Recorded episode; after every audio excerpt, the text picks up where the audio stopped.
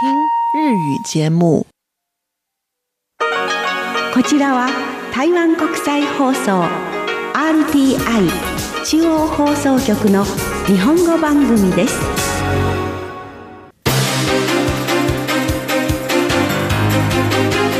こちらは RTI 中華民国中央放送局の日本語番組ですただいまから2月8日のニュースをお伝えいたしますまずニュースの主な項目です新型コロナウイルスの集団感染が発生していた登園委員で院内感染の抑え込みに成功しました。無所属の高渉高尾市議会議員に対するリコール投票は6日投票が行われ否決されました。新北市淡水区の天元宮で桜が満開となっていますが天元宮では新型コロナ感染防止のため今年は花見に来ないよう呼びかけています。以上がニュースの主な項目です。はじめに台湾の新型コロナウイルス感染症対策本部中央感染状況指揮センターの指揮官を兼務する衛生福利部の陳次中部長は7日コロナ集団感染が発生した台湾北部桃園市にある衛生福利部桃園委員での院内感染は危機が解除されたと発表し集団感染の抑え込みに成功したことを宣言しました。またコロナ対策を指揮するため桃園委員に派遣されていた前進指揮所も任務を終えて病院から退出しました。この集団感染では20人の感染が確認され4350人が隔離されました。接触者に対して行われた検査ではこれ以上の感染者は確認されていません。陳時中指揮官は登園委員では春節旧正月後通常の通院入院が再開されると表明しました。また職員と救急患者に対して行っていた健康保険カードを使った追跡も解除されます。これを受けて蔡英文総統は対応に当たった中央感染状況指揮センターのスタッフ、病院関係者、患者、家族などに対して感謝を表明しました。次に無所属の高渉高尾市議会議員に対するリコール投票は6日投票が行われ賛成票がリコール成立に必要な有権者数の4分の1に達せずまた反対が賛成を上回ったため否決されました。これにより高渉議員は引き続き高尾市議会議員を務めることになります。任期中再び高渉議員に対するリコール投票を発動することはできません。高渉議員は当選時は野党時代力量の所属でしたが、その後離党して無所属になっています。今回のリコール投票では、与党民進党が高渉議員を支持し、リコール投票で反対票を投じるよう呼びかけました。また、民進党主席である蔡英文総統も、高渉議員がリコールされることを黙って見ているわけにはいかないと発言し、民進党員に対してリコールの反対に回るよう動員をかけました。一方、最大野党の国民党は、リコールに賛成を表明し、リコールに同意票を投じるよう呼びかけていました。国民党所属の韓国湯前高尾市長は昨年6月に行われたリコール投票でリコールが成立し失職しています。高渉議員は韓国湯前首相に対して批判的で市議会での質疑の際に韓国湯前首相に対して失礼な態度を見せたとして韓国湯前首相の支持者の反感を買っていました。抗議員に対するリコール投票は高尾市議会議員という地方議会の議員に対するものでしたが台湾の二大政党である与党民進党と最大野党国民党がバックアップして対決する構図となり全国的に注目を集めましたまた最近実施された民進党所属の王光宇前党園市議会議員に対するリコール投票が成立していたことから高渉議員に対するリコール投票は高い注目を集めていました。この結果について与党民進党のスポークスマンは今回のリコール投票は反対が賛成を1万票ほど上回っており台湾の有権者が国民党が発動したこの種の正当性を持たない報復的なリコールに強い反感を持っていることを示した。国民党の政治的な操作が逆に有権者の反撃を受けたと指摘しました。また、特定政治家の支持者による報復的なリコール運動は、社会の資源を浪費するだけであり、民主主義を歪曲し、台湾の多様な意見の成熟、そして台湾の進歩を妨げるものだと述べました。一方、リコールに対する賛成を表明していた最大野党国民党は、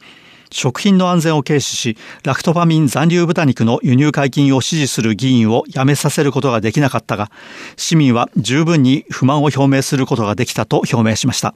また、リコール投票の段階では与党のリーダーが国家元首として命令を下し、各方面の政治的な資源を動員して民意を抑圧した。リコールが通過しなかったのは資源がアンバランスだった状況の下で、小市民が大総統に対抗した結果だ。小市民は決して負けてはいない政権の各種の行為を市民ははっきりと見ており、反発の波はとどまることなく次々にやってくると表明しました。なお、高渉議員はリコールが不成立となったことを受けて挨拶を行い、選挙区の有権者、そして蔡英文総統、多数の立法委員、議員の支持に感謝する。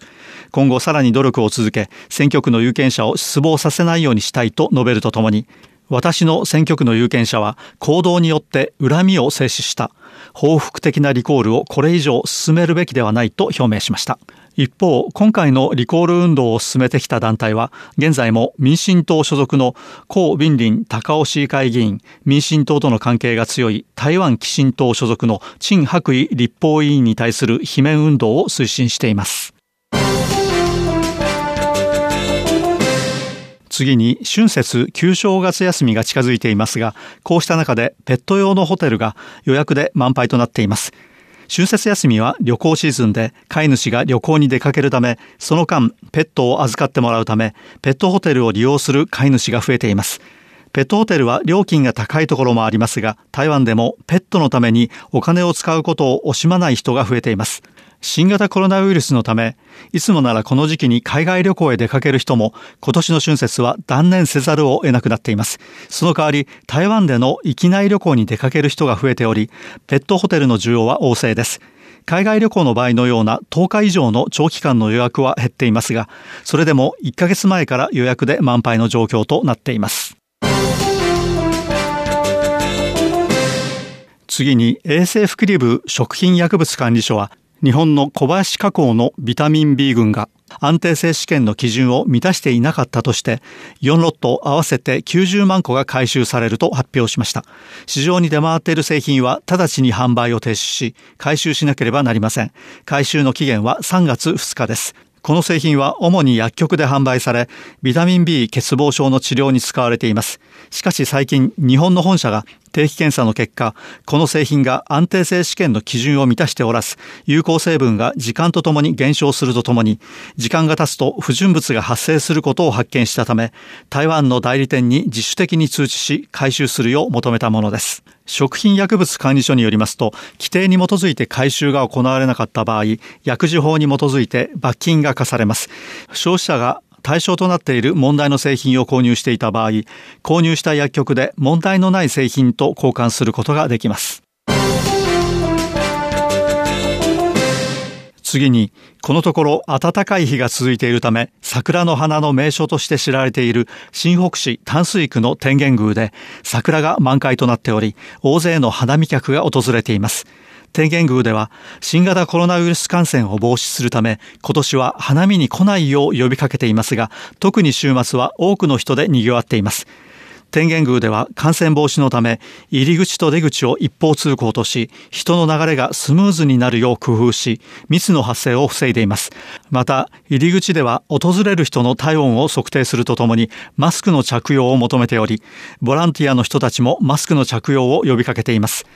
ただ多くの行楽客が写真撮影の際にマスクを外しており、そうした様子を写真に撮って新北市に通報した人がいるため、新北市の担当者も頻繁に訪れて状況を観察しているということです。天元宮では今年は花見に来ないでほしいが、もし来るなら写真撮影の際もマスクを着用するよう呼びかけています。おしまいにニュースの主な項目を繰り返してお伝えいたします。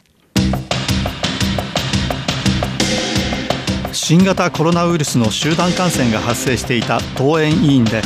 院内感染の抑え込みに成功しました。無所属の高渉高尾市議会議員に対するリコール投票は6日投票が行われ否決されました。新北市淡水区の天元宮で桜が満開となっていますが天元宮では新型コロナ感染防止のため今年は花見に来ないよう呼びかけています。以上がニュースの主な項目でした。2月8日のニュースをお伝えいたしました。担当は早田でした。お聞きの放送は台湾国際放送です。